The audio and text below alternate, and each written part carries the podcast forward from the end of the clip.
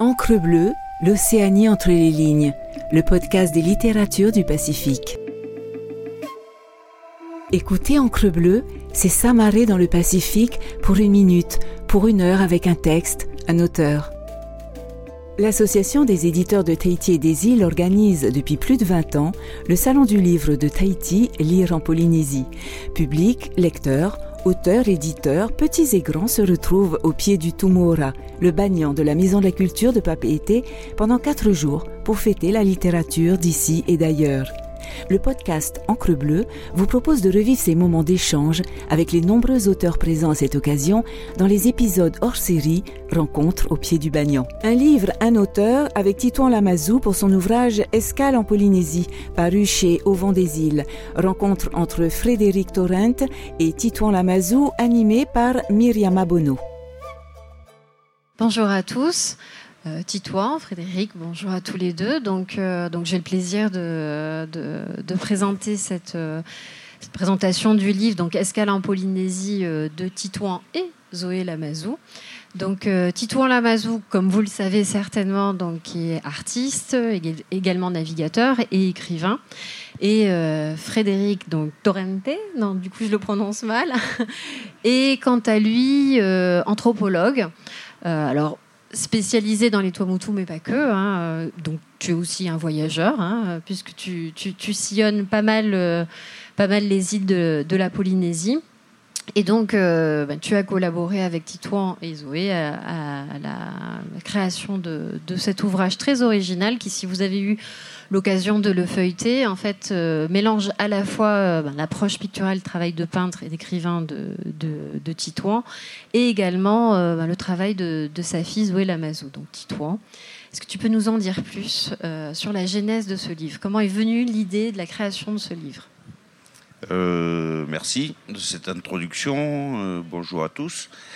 alors, ben, je, vais je vais aller remonter loin en arrière parce que j'avais euh, j'avais choisi une destinée d'artiste dès l'âge de 11 ans, mais j'ai succombé au, au chant des sirènes très vite après d'ailleurs, et j'ai abandonné mes études très jeune, mes études de beaux-arts pour partir à l'école de la vie, et c'était une vie maritime et vagabonde que j'ai choisie, de sorte que euh, tout jeune matelot embarqué à bord du Penduc 6 d'Éric Tabarly. C'était en 1977, il y a plus de 40 ans, j'ai abordé pour la première fois les rivages de Polynésie. Et j'y suis revenu maintes fois. Alors, ce qu'il y a d'amusant, et d'ailleurs on, l'évoque dans le, dans le bouquin, euh, c'était que, comme tous les popas, fait comme beaucoup, on était arrivé en voilier depuis la Californie, depuis Los Angeles, et, on était arrivé dans la baie de Taiohae à Nukuiva.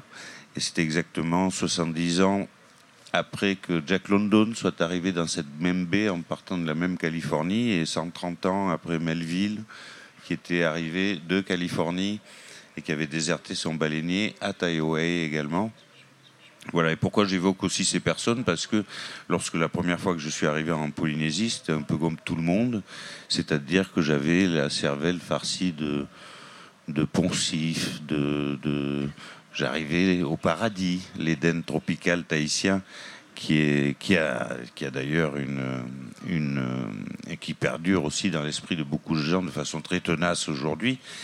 Et, et voilà, mais je suis revenu euh, je suis revenu maintes fois par la suite, ne serait-ce que pour aller visiter ma fille Zoé, qui était qui est la co-auteure de cet ouvrage et qui à l'époque, c'est dans les années 80, a grandi, a passé sa petite enfance ici entre Montréal et, et Wapo.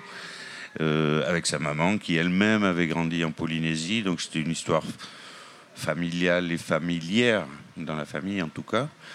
Et puis j'y suis revenu surtout au, début de 2000 pour entamer mon travail qui s'est appelé Femmes du Monde, où j'avais choisi, c'était un bon prétexte pour revenir en Polynésie, et j'étais venu faire des portraits de femmes, surtout sur les cinq archipels de, de la Polynésie à l'époque. Et c'est à cette époque-là, d'ailleurs, que j'ai commencé à justement avec un esprit qui était d'essayer de justement laisser ces idées reçues qu'on a sur un sur un lieu sur, qui, qui est. C'est pas la, c'est pas l'exclusivité de la Polynésie. À Tombouctou, c'est pareil. Mais euh, d'essayer de laisser ces idées reçues et d'arriver avec un esprit vierge, de pouvoir regarder et écouter euh, les gens sans a priori. Voilà, laisser ces a priori derrière soi. Et c'est pour ça que j'avais d'ailleurs à l'époque déjà commencé à travailler avec des chercheurs j'avais commencé dans Femmes du Monde d'ailleurs, c'était le premier voyage, c'était en Somalie avec euh, où je faisais un travail sur la sur l'excision, l'infibulation, ces pratiques euh, ces pratiques très répandues de mutilation féminine dans ces régions et dont je ne comprenais absolument pas le sens. Et j'étais allé voir à l'époque Françoise Héritier qui était une spécialiste de cette euh, pratique, enfin je veux dire pour, pour l'expliquer, hein, pas pour la, pas pour la faire et que Françoise Héritier, qui, avait succédé à Lévi-Strauss à la chaire, au Collège de France. De même que j'avais fait le portrait, ça c'était un petit peu facétieux, de, notre ancêtre Lucie, la première femme. À l'époque, c'était notre plus ancienne ancêtre connue, Lucie, qui, a été découverte ou inventée, comme on dit dans le jargon, par euh, Yves Coppens. Euh, et j'étais allé voir Coppens aussi pour qu'il se mette dans la peau de Lucie et, et réponde à, à mes questionnaires. Et de même qu'ici à Tahiti, j'avais rencontré euh, Patrick Cerf, qui, a publié un livre chez Au Vent des Îles, d'ailleurs, qui s'appelle euh, La domination des femmes, à double sens, en Polynésie, et qui, était, qui avait un peu écorché le, mythe de la vainée, lascive, belle, offerte, euh, qu'on a, qu'on a dans la tête quand on, quand on écoute ou qu'on regarde les dépliants touristiques, en tout cas. Voilà. Et donc j'avais travaillé, euh, commencé à travailler avec des chercheurs. Et euh, là, plus récemment, ces quatre dernières années, là, je suis revenu avec vraiment beaucoup plus d'assiduité, jusqu'à, en tout cas de façon provisoirement durable, euh, m'installer définitivement ici.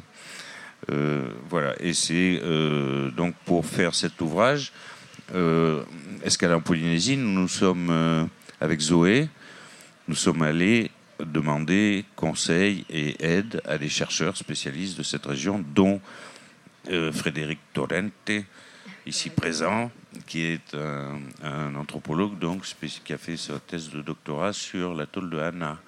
Donc, accompagné à Hana et également au Gambier et qui a quand même un peu petit corrigé nos fautes d'orthographe hein, tout au long du tout au long du livre. Et puis il y a d'autres chercheurs également qui dont, Jean-François Buteau par exemple. Jean-François Buteau pour la botanisme, pour le pour oui parce que l'axe bon on y reviendra mais l'axe de cet ouvrage c'était un peu moins anthropocentré que mes œuvres précédentes sur les femmes du monde. Hein. on parlait surtout de de l'humain. Euh, et là, je, on abordait l'humain dans le vivant auquel il appartient. Donc c'était les relations du vivant avec le vivant que pouvaient avoir les Polynésiens dans le, dans le temps. Et voilà, et je me suis, mais toujours avec le même principe d'être, enfin, ce que je me considère, c'est d'être un parfait étranger en Polynésie, même si, euh, elle, est, elle, est, dite euh, française, n'est-ce pas? Et je suis un pas ici, et donc j'essaye de, me mettre un peu en, recul euh, dans mes travaux et de m'adresser donc aux, Polynésiens et, aux spécialistes euh, chercheurs en sciences humaines et en sciences naturelles. Voilà. Alors le livre, euh, j'allais venir, mais le livre regroupe à la fois donc des œuvres que tu as faites en 2000-2002 et également ton travail plus récent, donc 2018 aux Marquises, et puis ben, sur les deux dernières années dans le reste des archipels. Donc, euh, Voilà, y a, en clin d'œil, j'ai mis par exemple, il se trouve que euh, pour Femmes du Monde, j'avais fait le portrait d'une très jolie petite tahitienne, archétypale même, qui s'appelle Gwendoline à Wapo. Elle avait 13 ans, je crois, puis j'ai retrouvé Gwendoline 15 ans après. Euh, qui a un peu pris euh, de l'embonpoint, n'est-ce pas Qui est devenue une femme. Voilà, voilà, Et donc, je, par clin d'œil, j'ai mis dans cet ouvrage effectivement quelques dessins que j'avais réalisés en 2001 et 2002 ici, que ce soit aux Australes, euh, aux Marquises, ici, à Taha, par exemple. Et en, entre 2000, en fait, l'histoire aussi, c'est qu'en 2016, le musée du Quai Branly à Paris m'a demandé, m'a offert carte blanche pour faire une exposition. Et j'ai Et je leur ai proposé une navigation imaginaire de mon futur projet qui s'appelle le bateau atelier. Donc je vais vous expliquer en deux mots ce que c'est. Euh, une, croisière imaginaire, parce qu'il n'existe pas encore, qui faisait escale aux Caraïbes et qui allait aux Marquises. Donc l'expo était surtout basée sur les Marquises, une exposition que Myriama, directrice du musée de Tahiti et des îles, a vue et m'a demandé d'amener à Tahiti, mais de l'élargir aux cinq autres archipels. Ça fait que dans 2017-2018, j'ai travaillé aux Marquises, avec ma fille d'ailleurs, avec un chercheur, euh, Pierre qui, qui est un archéologue, lui, non? Oui, archéologue euh, spécialiste des Marquises. Et, et, puis, euh, entre 2019 et aujourd'hui, j'ai travaillé dans les, quatre autres archipels. Voilà, du, Et donc, avec toi, tu as embarqué notamment Frédéric donc, au Tuamotu et au Gambier. Voilà. Et puis, on est amis, donc on correspond. Chaque fois que j'ai des questions, je m'adresse à des. À soit, soit, soit à Frédéric, soit à, Buteau, soit. ou... Tamato à Bambridge, ou des gens qui sont, qui sont des, des spécialistes, polynésiens ou non, mais néanmoins des chercheurs. Et donc, Frédéric, toi, ton rôle en accompagnant Titouan, euh, alors, c'était pas de peindre, j'imagine. Oui, on peut parler du travail qu'il a fait beaucoup avec Zoé tu as fait avec Zoé, évidemment. Oui, d'abord, j'étais très honoré de, rentrer dans, l'équipe de Titouan et Zoé. Euh, c'était un honneur pour moi. Et puis, euh, vraiment de partager euh, la vision qu'ils ont du monde, cette vision qui met de côté autant les clichés sur la Polynésie, et surtout cette approche qui est intégrée du vivant, que peint donc Titouan, et euh, également de, l'humanité polynésienne euh, qui est vue euh, vraiment à travers l'art, donc à travers ces, magnifiques dessins, et surtout cette chance énorme de prendre le temps de faire les choses et de se poser dans un endroit et de, comme le font d'ailleurs les anthropologues, hein, on ne peut pas travailler sur une société comme ça vite, vite, vite. Non, non, c'est parfois on met des années à euh, acquérir la confiance de certaines personnes. Et hum, la démarche de Titouan et Zoé, effectivement, est, vraiment euh, la même, autant euh, dans ce fait de, décoloniser un peu les pensées, finalement, et de faire ce lien que les Polynésiens ont toujours avancé, où il n'y a pas de différence entre nature et culture, et que ces, Océaniens en général font partie intégrante de la culture, de la nature. Pardon. Alors, dans le livre, on retrouve à la fois euh, des, des témoignages ou des échanges que vous avez eus, euh, alors autant avec euh, des intellectuels ou des personnes bien connues de la culture, par exemple, ou des domaines scientifiques, mais également ben, des paroles, j'allais dire, d'inconnus, de Polynésiens, des Tuamotu, des Gambiers, des Australes. Donc, il y a un, mélange et une succession comme ça de prises de parole sur plusieurs thématiques. Donc, vous avez parlé tout à l'heure du, du rapport à l'homme ou à la nature, mais il y a aussi moi une dimension qui m'a beaucoup intéressée, qui m'a beaucoup touchée, c'est toute cette dimension euh, au sacré, à l'indicible, à ce qui voilà l'intangible. Euh, que je trouve vraiment remarquablement bien rendue. Euh, et, donc voilà, comment, comment est-ce que c'est une idée que vous aviez dès le départ en partant ou c'est en, partageant avec les gens que du coup cette thématique a émergé? Bah, C'était dans le principe, c'est-à-dire en l'occurrence, puisque c'est aller à la rencontre des personnes, c'était euh, notre mémoire collective en général nous propose d'entendre des choses mais pas de les écouter ou l'inverse et donc d'être euh, d'être très et puis on a le sentiment aussi comme euh, du côté colonial en tout cas qu'on a confisqué la parole des gens pendant des siècles quasiment. Et qu'aujourd'hui pour parler de la Polynésie le mieux ce soit les Polynésiens qui en parlent. Et effectivement on est allé voir des personnes qui sont connues. Il y en a une qui Titawa qui dédicace son livre euh, ici, mais aussi un pêcheur du secteur euh, au fin fond de l'atoll de Hana, etc. Et c'est là que c'était un entretien que menait Zoé avec ces personnes. Et,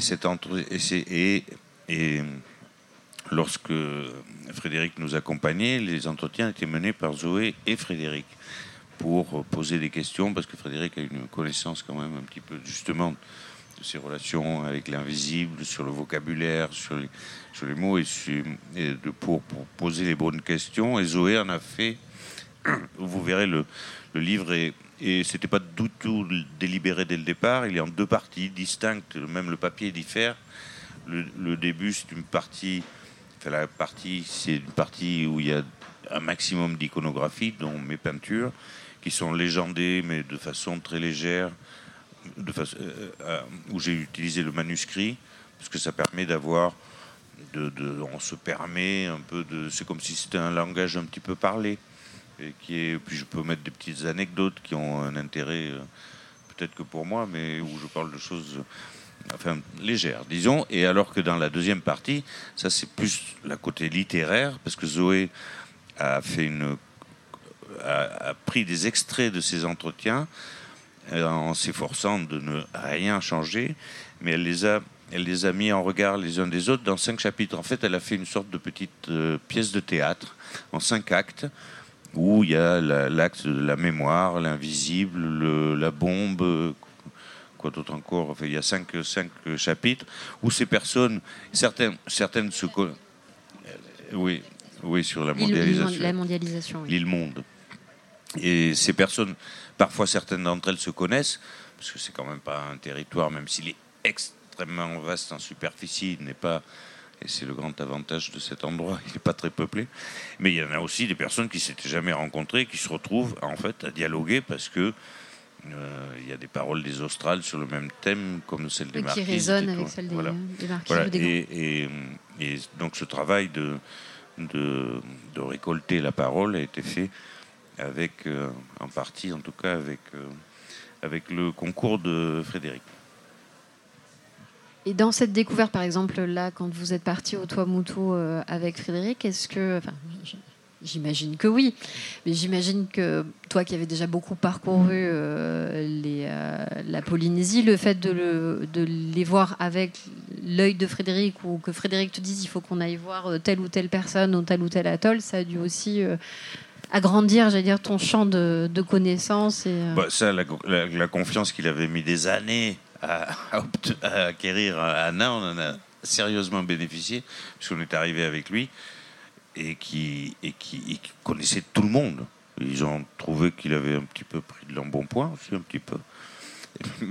Mais, ça faisait longtemps que tu étais pas retourné ça, ah ça, faisait. Euh, et donc, ça nous a effectivement fait prendre un sacré raccourci hein, dans ces coins-là. Mais même quand on est au Gambier où tu n'étais pas vraiment allé, euh, tu as, tout de suite, euh, les gens se sont tout de suite intéressés aux connaissances que pouvait apporter aussi euh, Fred sur l'histoire, sur l'histoire ancienne, etc. Et on a, établi des contacts vraiment très.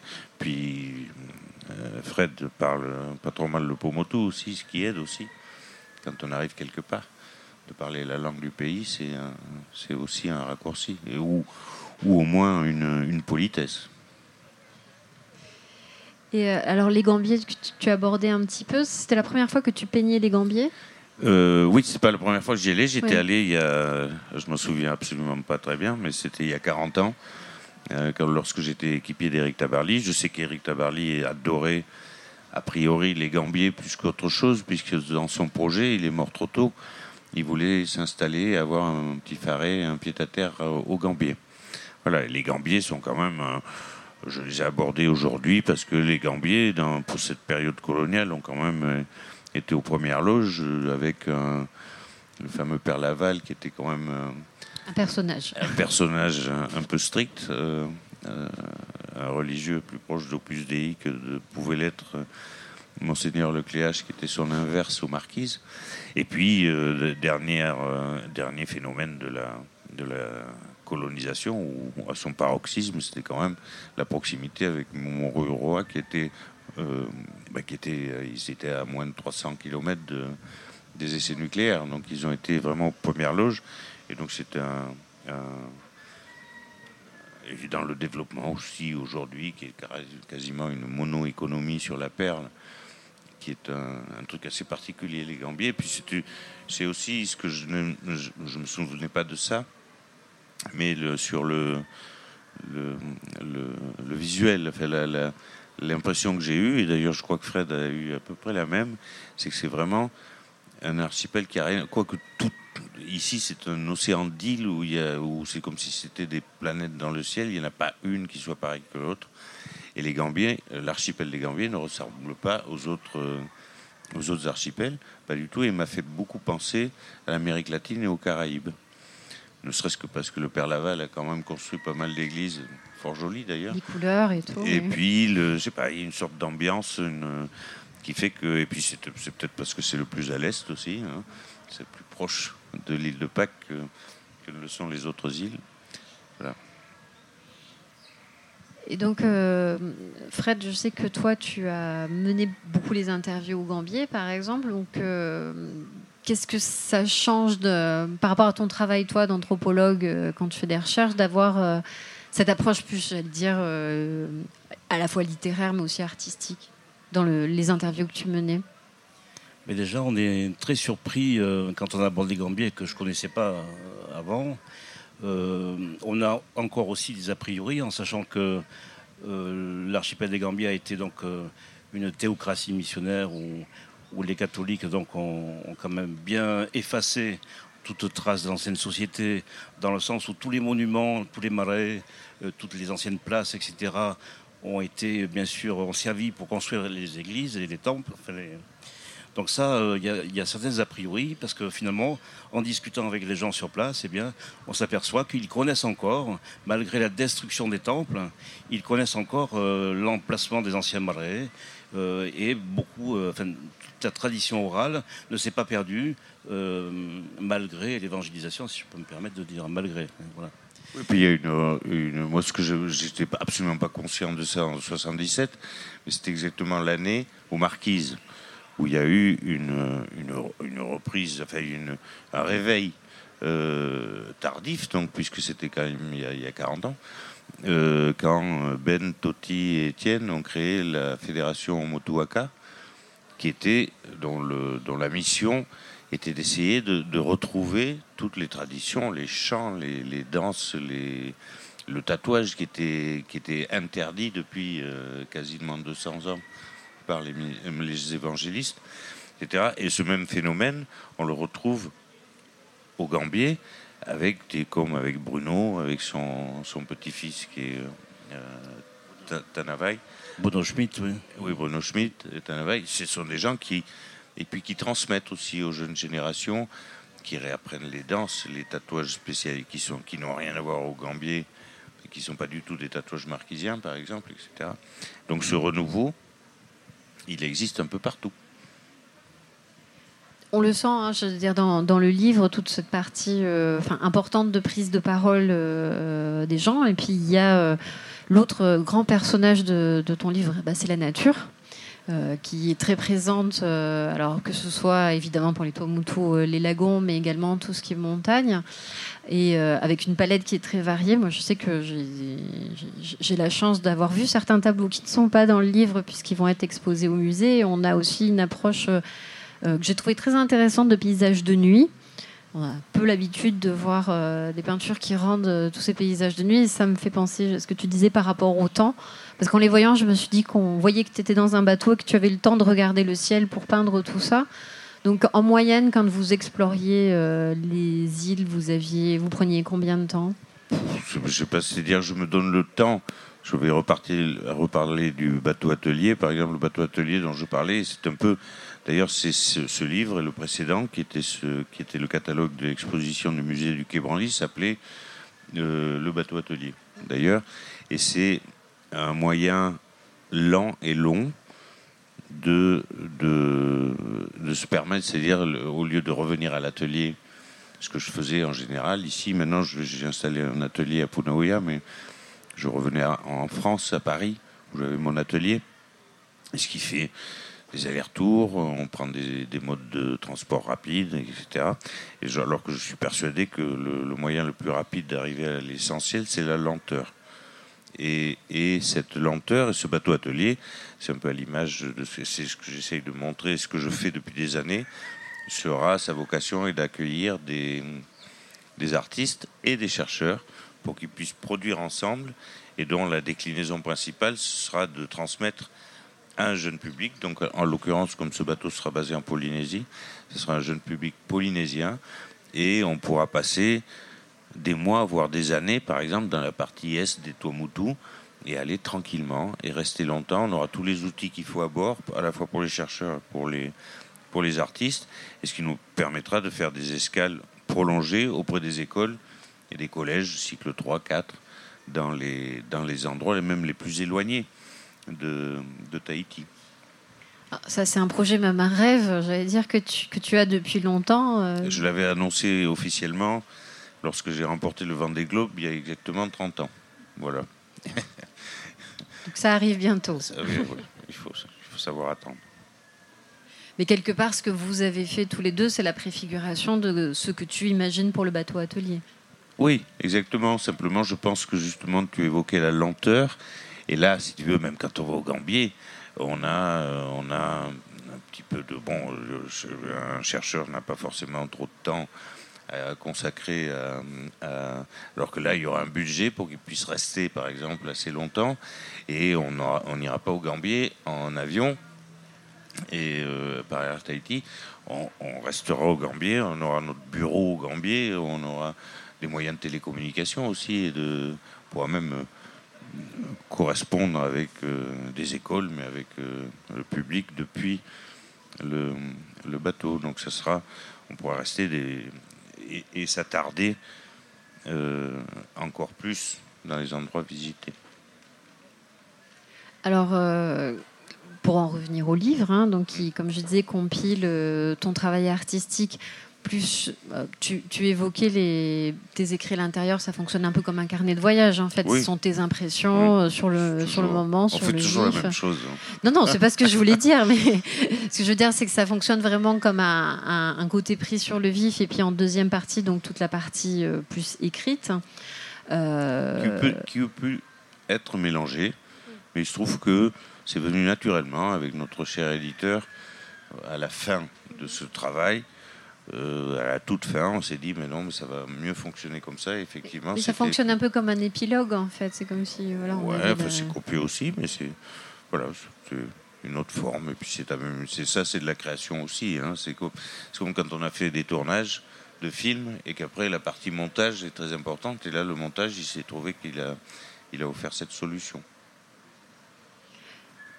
Et donc, du coup, tu comptes en refaire d'autres d'expériences euh, de ce style Je veux dire, en mélangeant euh, peinture et écriture? Pas pour oh. tout de suite, mais. Bah, bah, oui, je vais, ça appelle toujours quand on a. Enfin, en ce qui me concerne, quand on a achevé un ouvrage, moi je ne fais pas partie de ces artistes, il y en a et je les envie beaucoup, comme des grands artistes que je, dont j'apprécie beaucoup le travail. Euh, comme David Hockney par exemple, qui lui dit volontiers, ben, vous savez qui c'est qui aime le plus ma peinture? Eh ben, C'est ma maman et moi. Voilà, il est toujours content, lui. Alors que moi, je suis jamais content. Je me dis, tiens, mais ça, on va faire ça différemment la prochaine fois. Et surtout, euh, là, c'est déjà le deuxième ouvrage à la suite sur euh, la Polynésie. Et les prochains, j'espère que ce sera à bord du bateau. Ils seront beaucoup plus focalisés sur peut-être enfin, un bouquin entier sur un atoll, par exemple, ou un petit groupe d'atolls du et puis, euh, après, voilà. Je, mais je ne suis pas inquiet sur la, sur, la, sur la suite de la production. Moi non plus. je vais peut-être. Euh, oui. Et il faut que tu signales quand même que si vous voulez voir les originaux, il y a une grande exposition qui s'ouvre au musée. Alors j'allais vous le dire à la fin, mais du coup je vous le dis maintenant. Donc euh, comme, comme, je l'évoquais, hein, j'ai le Titouan le disait, ça fait un petit moment que lui travaille sur, euh, sur ce, livre et, ses voyages. Donc on avait eu la chance de se rencontrer il y a quelques temps et d'évoquer le fait que ses œuvres puissent être présentées au, musée Tahiti et des îles. Donc euh, là, il, il, est très calme, mais en fait, il est en plein rush parce qu'on ouvre l'exposition la semaine prochaine. Donc je vous encourage à venir voir. Euh, parce qu'en plus de, euh, alors du travail, comme vous voyez, c'est quand même un ouvrage conséquent. On voit qu'il y a beaucoup d'œuvres qui y sont, et donc euh, il nous fait le plaisir de présenter plus de 200, de, 200 pièces, peut-être même un peu plus, hein, vu tous les cartons que je vois. Il y en a 230 à peu près. Et, et c'est vrai qu'au-delà de, enfin, on voit aussi tout un processus, et justement tout le travail ben, de l'artiste. À la fois ce qui est pris sur le vif et également ben, l'œuvre finale, celle que tu vas réaliser dans, dans ton atelier et donc avec euh, voilà toute l'évolution euh, de la première esquisse. Et avec une, euh, une vocation qui est aussi à l'image du projet du bateau atelier, c'est que on a privilégié dans notre communication durant toute cette exposition l'accueil des élèves, des écoles, euh, pour euh, faire des workshops avec eux. Et également, euh, il est prévu avec Fred que nous allions au moins dans un des collèges de chaque archipel pour présenter cette fois-ci en projection en tout cas et faire des workshops avec les élèves dans les cinq archipels euh, voilà, Vous avez visité, oui. Qu'on a visité et qu'on leur montrait, c'est bien, c'est toujours euh, agréable. J'ai déjà fait une exposition à Tombouctou, une à Niamey, à, Niamey, à Agadez, pour mon dernier livre sur le désert, et c'est toujours agréable de venir montrer aux, gens qui ont participé en tant que modèle, mais c'est pas c'est pas rien, de, de voir euh, de, de voir et de toucher le résultat. Voilà, donc euh, l'exposition en plus du livre commencera euh, la semaine prochaine. Ça ouvre vendredi matin. Voilà, donc je vais peut-être. Euh, moi, j'ai encore plein de questions, mais j'ai la chance de pouvoir les lui poser à part. Donc, du coup, si vous avez des questions, je crois qu'il y a un micro voilà, qui arrive pour qu'on puisse vous entendre. Là, devant, monsieur.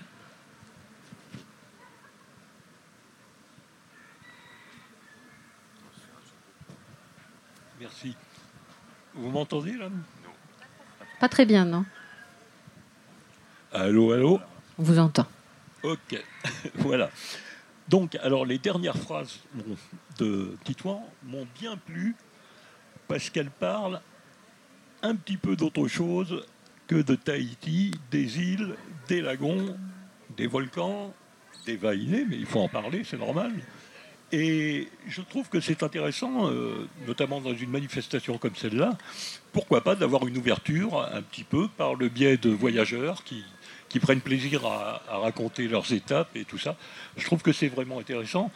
Et pour moi, c'est d'autant plus intéressant que je viens d'écrire deux livres où je raconte précisément tous les pays dans lesquels je suis allé au cours de ma vie, à Tombouctou en particulier, à Niamey, en Mauritanie, qui sont des pays que Titouan euh, vient d'évoquer. Et j'espère avoir l'occasion de discuter avec toi, si tu veux bien, un peu plus tard, si tu as le temps, de, de cette région que j'ai beaucoup aimée aussi, comme j'aime Tahiti, bien sûr. Hein. Voilà. C'est tout ce que je voulais dire. Euh, mais j'attire l'attention que c'est bien quand même de s'ouvrir un peu autre chose. Il faut connaître son pays, c'est clair. Le connaître dans le temps et dans l'espace, avec un anthropologue qui va fouiller un peu euh, dans les mémoires, mais également il faut connaître les autres et pas forcément d'une manière scolaire comme un cours de géographie, mais en entendant des baroudeurs, des aventuriers, etc., etc. Voilà ce que je voulais dire. Merci de m'avoir écouté.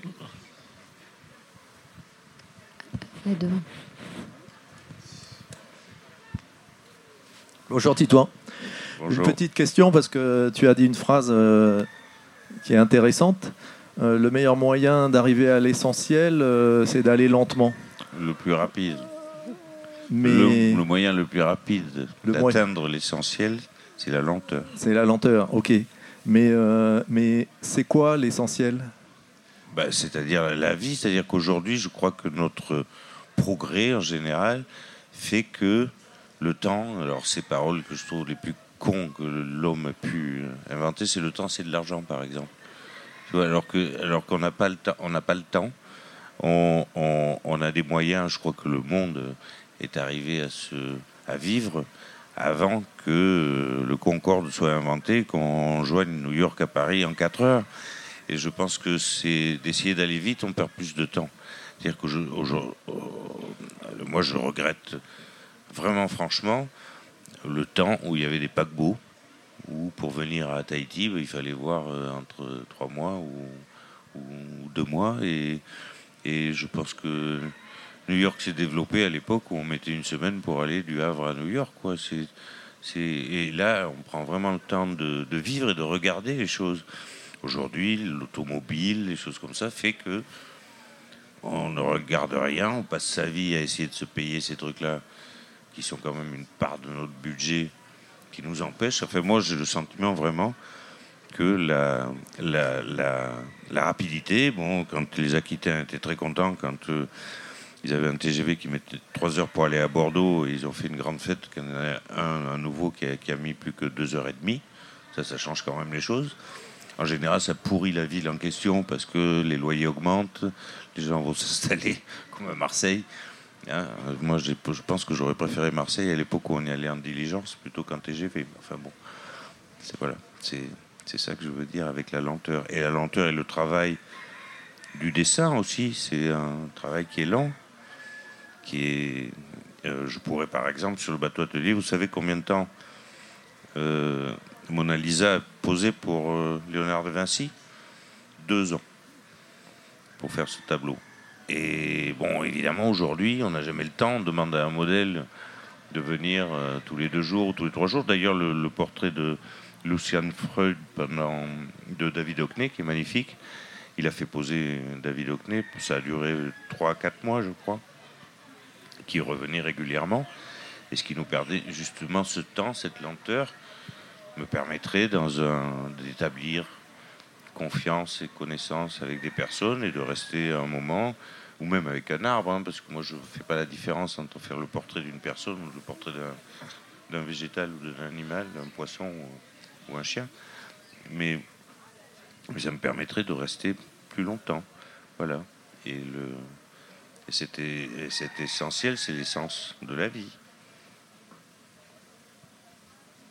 Les poissons et les, et les, chiens, ça doit bouger plus que les arbres quand même, non Comment tu fais pour faire un portrait de poisson? Ah Non, les, petits, les poissons, alors ben, j'ai fait... Eh ben, tu, tu, tu, as, tu, as, assisté, on a, on a fait beaucoup de, de, peinture en plongée. Que mais je ne vais pas très profond, hein, avec une bouteille.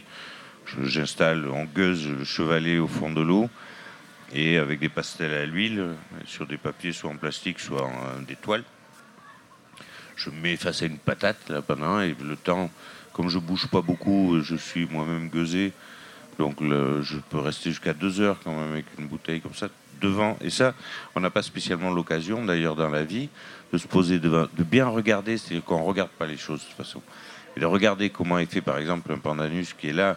Et s'il y a son voisin pandanus à côté, ils, ont, autant de personnalités, une personnalité aussi différente que celle de Fred et de la mienne. Et c'est pareil pour, pour euh, une patate de corail par rapport à une autre. Et il n'y a pas un perroquet, même s'ils sont dans la même, exactement de la même espèce, qui sont tout à fait ressemblants. C'est pas. Donc ils ont des, pour moi, ils ont des personnalités. J'aimerais bien donner des prénoms à, à, chacun de ces, de ces animaux. Et le fait, c'est un peu anecdotique, un peu d'aller dessiner sous l'eau, mais, mais ça me permet, moi j'ai besoin de ça, c'est-à-dire que je ne peux pas après, je reviens à l'atelier, j'ai fait plein de photos, j'ai fait plein de, de, GoPro, vidéos et tout ça. Mais je l'ai vécu. Et j'ai besoin de ça pour faire le portrait de quelqu'un. Il faut que je le fasse à la main, avec mes yeux d'abord. Parce que si je fais uniquement en photo, d'abord l'appareil, c'est lui qui fait le travail de transformer de 3D en 2D, ce qui est quand même l'exercice euh, qui fait la marque d'un artiste en général. Et, donc, moi, je fais, un, je si je fais que d'après photo, je fais des. En général, c'est raté. Et de même que pour les poissons et que pour le, sous-marin. Ce qui ne m'empêche pas après d'avoir pris énormément de photographies et à partir de ces esquisses, ces dessins, de faire d'après photo. Mais là, je, je m'accorde la légitimité de le faire. Voilà, je suis à l'aise. Bonjour. Chacun son truc. Oh, Mais il y, a des artistes qui travaillent, qui font des œuvres magnifiques euh, uniquement d'après photo. Hein. C'est... Oui, c'est pas ta façon de travailler. Euh, voilà, et même Gauguin, il travaillait principalement d'après photo. Hein. C'est de l'époque. Hein. C'était... Puisqu'il a peint un, Tahiti qui n'existait déjà plus. Bonjour. Euh, non, moi j'étais intéressée par ton projet de bateau atelier. Et tu parlais tout à l'heure de, euh, au gré de tes pérégrinations, présenter tes travaux, euh, notamment aux enfants, et je pense particulièrement aux enfants des atolls un peu éloignés. Est-ce que tu as aussi dans l'idée de t'inspirer d'eux, de les interroger pour avoir euh, une idée de leur approche de la culture polynésienne? Pardon? Est-ce que tu as pour idée éventuellement d'échanger avec eux et de les interroger sur leur approche à eux de la culture polynésienne, euh, de la culture polynésienne euh, ancestrale et actuelle, pour éventuellement t'en inspirer pour un ouvrage prochain? Est-ce que c'est quelque chose qui est dans Pourquoi pas? Moi, je suis open à toutes choses. C'est pas moi qui vais donner des leçons sur le sur la, la, civilisation océanienne. Hein. Je laisserai ce travail. moi, je ne vais pas donner de leçons non plus. Hein. Non. non. Et, non, non, mais je pense que c'est intéressant aussi de montrer. Mais je suis curieux, moi, comme un enfant. Hein. De toute façon, quand je suis allé voir Jean-Claude Terrail, on a fait un des plus beaux tableaux que j'ai fait. C'est avec, euh, c'était à quatre mains quasiment, avec Jean-Claude qui a fait une thèse sur les, la navigation aux étoiles. Qui est de Papeneau, qui est décédé malheureusement l'année dernière, et de réapprendre, voilà, que, les Polynésiens. Mais ça, c'est un travail qui a déjà commencé et qui je pense qu'il est très important, effectivement, que pour pouvoir tenir sur ses jambes, euh, dans le présent, on, soit, on connaisse son passé et qu'on en soit fier. Et comme disait avec ironie Titawa, qui est en train de signer son livre, de façon un petit peu agacée. Il disait quand même, ça m'emmerde un peu que les petits Polynésiens, ils aient appris que, qu'ils avaient un, passé fantastique en regardant Vaiana de Disney. Quoi. Donc c'est vrai qu'il faut, il faut que les... non, mais sans porter de jugement, juste, juste euh, interroger quoi, pour connaître leur approche à eux. Ah bah oui, pourquoi pas. C'est, un peu ce dont parle Bruno Sora aussi dans son dernier ouvrage sur les relations qu'ont aujourd'hui les enfants, parce que c'est un pays qui n'a pas échappé à la mondialisation, malheureusement. Ou heureusement. Ça, j'ai pas de jugement. Merci. Ça jamais, mais je ne vais pas vous en faire part. Est-ce que vous avez encore des questions dans le public? Juste avant la question, j'en profite pour dire s'il y a des enseignants dans, dans, le public, que des livrets pédagogiques sont faits par euh, le musée avec le, avec le concours de Titouan, justement pour faciliter euh, la visite des enfants. Voilà. Bonjour. Bonjour Titouan. Euh, moi j'ai une question par rapport aux plongées sous-marines que tu as faites pour les, pendant lesquelles tu as peint. Et je voulais savoir les sensations associées à ces plongées pendant tes peintures comparé peut-être à une sensation quand tu peins du végétal ou du terrestre en tout cas Moi, je fais pas, je fais aucune différence. C'est simplement bon, il y, a des petites contraintes. S'il se met à y avoir un peu de courant, par exemple, ou ça fait ça, ou ça bouge, voilà, qui, ont, qui font que, que ça, y, a, un petit peut-être un petit peu plus de contraintes, ou, en tout cas, on est, je suis plus habitué à planter mon chevalet sur terre que sous l'eau, c'est sûr? Mais pour moi, ça fait c'est le, travail de l'artiste, c'est de regarder et, de et d'interpréter ou, de reproduire sur le papier, que ce soit sous l'eau ou sur l'eau, peu importe le flacon, en tout cas, c'est la même chose. Je n'ai pas de sensation particulière. Alors la différence qui peut, se passer, c'est que souvent, c'est comme sur la place du tertre, hein. si on se met à dessiner euh, quelqu'un ou un arbre, ben, les gens ils sont curieux, ils s'arrêtent et puis il peut arriver dans certains pays de me retrouver avec 300 personnes autour de moi ou même devant moi, donc ça commence à devenir difficile. Mais ce qui permet aussi, ça c'est une complicité du dessin. Si tu vois, on avait vérifié ça au Gambier. Au début, les gens sont un peu timides, ils disent pourquoi moi, j'ai pas d'intérêt, tout ça, ils n'ont jamais posé. Donc je commence à dessiner. Et puis tous les gens du village, ils viennent voir, quoi, ils sont autour. Et puis après, tous les gens des Gambiers veulent un portrait. Et ça permet, ça permet de, rentrer en communication avec le modèle d'une façon très douce. Bon, avec les poissons, ça marche moins bien, hein, mais bon. Mais ils sont curieux aussi, d'ailleurs, les gros, les gros, les gros masters, style euh, Napoléon ou voire requin. En général, plus ils sont gros, plus ils sont méfiants parce qu'ils sont arrivés à être gros, parce qu'ils sont, parce qu'ils font attention. Ils sont curieux, ils viennent voir mais ils repartent. Alors que tous les petits habitants des coraux, eux, au bout de 10 minutes, euh, ils voient bien que je ne suis pas un prédateur redoutable. Et ils ne peuvent pas te manger. Donc... Ils, ils, reprennent leurs petites habitudes, euh, tranquilles. Voilà. Vous voulez rajouter quelque chose, peut-être, Frédéric? Oui, par rapport Aux, thématiques qui sont classées donc à la fin, enfin, à la moitié de l'ouvrage, c'est très intéressant parce que c'est des choses qui sont quand même, peu écrites euh, ici. Euh, notamment, euh, bon, ce qui me concerne, le, rapport des Polynésiens à l'invisible. C'est des sujets un peu tabous dans les îles, parce qu'évidemment, certains sont des bons chrétiens et ont du mal à parler de ce lien entre le passé, le passé païen, entre guillemets, et, donc ce passé chrétien. Donc du coup, là, on a vraiment des témoignages quand même qui sont authentiques et qui sont vraiment. Euh, c'est un sujet quand même difficile à aborder. Tout à fait. Non, mais c'est vrai que tu fais bien de le souligner parce que, comme je disais, moi, j'y étais particulièrement sensible bah, aux autres sujets aussi, mais c'est vrai que j'avais l'impression d'être tu sais, dans ces choses qu'on ne murmure que tardivement le soir et, pas en public. Et, c'est vrai que c'est très bien rendu. On sent, euh, voilà, quand on est polynésien, on sent, on sait toute la complicité, la confiance que ça, ça implique, et notamment au Gambier en particulier, parce que je sais qu'au Gambier, on est, euh, voilà, on a, eu une, expérience d'ailleurs d'un jeune homme qui t'a tout à fait intéressé. Il m'a dit, il est vraiment passionnant. C'est d'ailleurs, il est, il est, il est moitié pasquan et qui était le gardien un peu des, des, des, tombeaux. Des, oui, il y a un motu euh, où il y a le, tombeau des anciens chefs euh, de Mangreva qui ont été loin, de, bien sûr, des, églises. Et du coup, euh, il s'est autoproclamé le gardien de l'île. Donc, pendant que Titouan peignait l'église, l'église voilà, moi j'étais avec eux pour chercher des, d'aller voir les grottes, etc., pour voir ces, tombeaux-là. Donc euh, vraiment. Euh, et voilà, et cette personne, ce jeune homme, qui était absolument passionné, passionnant, ben, quand on lui a demandé si on pouvait l'interviewer, enregistrer, ben, il a dit, et on voyait bien que non, je pense que le candidat Raton, il veut pas être emmerdé, il veut pas que, parce que l'église est prégnante quand même dans ces endroits-là. Il y a, l'église d'une part, mais il y a aussi le fait que les jeunes, enfin la jeunesse euh, polynésienne euh, ne peut souvent pas s'exprimer parce que c'est d'abord la parole des anciens qui prime. Donc ils ont un peu de réticence à s'exprimer parce qu'ils ont peur soit de dire des bêtises, soit au contraire d'être un peu euh, réprimandés. Voilà. Oui, c'est vrai que j'ai été étonnée aussi de lire en effet des, paroles de jeunes gens. On n'a pas l'habitude, en effet, c'est plutôt les anciens qu'on va entendre dans des, dans des retranscriptions.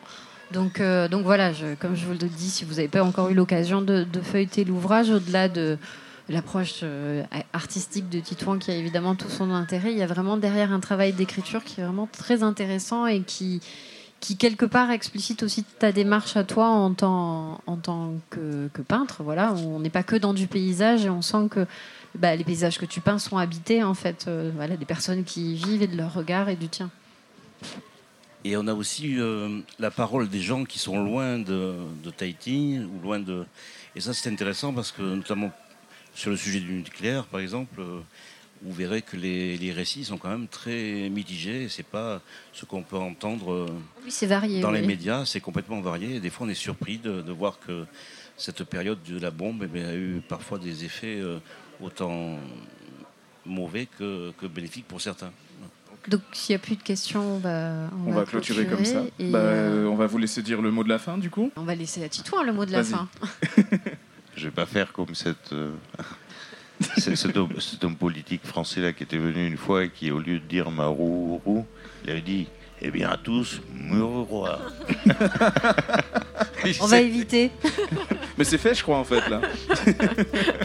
en tout cas, merci Titouan. Merci à Frédéric aussi qui était là et à Myriama. C'était Un livre, un auteur avec Titouan Lamazou pour son ouvrage Escale en Polynésie paru chez Auvent des Îles.